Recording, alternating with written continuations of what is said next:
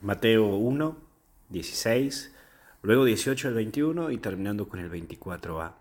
San José ruega por nosotros.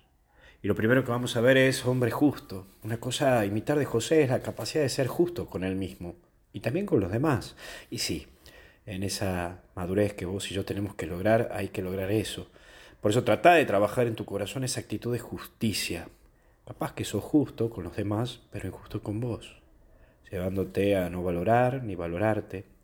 Y la característica de justicia está unida a la de prudencia, porque cuando uno es justo también sabe actuar con prudencia, eso sí, ante situaciones límites, como vivió José.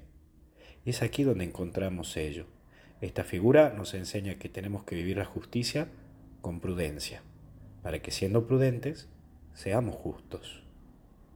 Pero hay una segunda característica, no temas.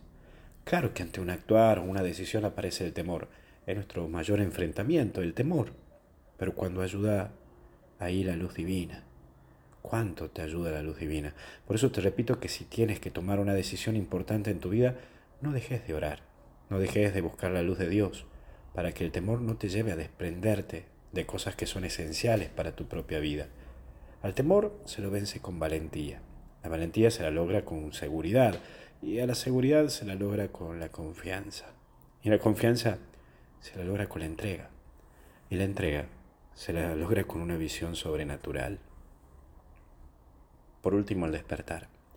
Y es esto lo que hoy tenemos que pedir a San José, despertar, saber tomar las decisiones que tengo que tomar, pero una vez tomada, ejecutarla. No puedo quedarme tan solo en mi mundo reflexivo, debo llevarlo a la acción y saberme una persona que actúa en lo concreto y cotidiano de cada día. Asumí, enfrentar y actuar. Pedirle a San José que te lleve a ello. Vamos, ánimo, que hasta el cielo nos paramos. Que Dios te bendiga en el nombre del Padre, del Hijo y del Espíritu Santo. Cuídate.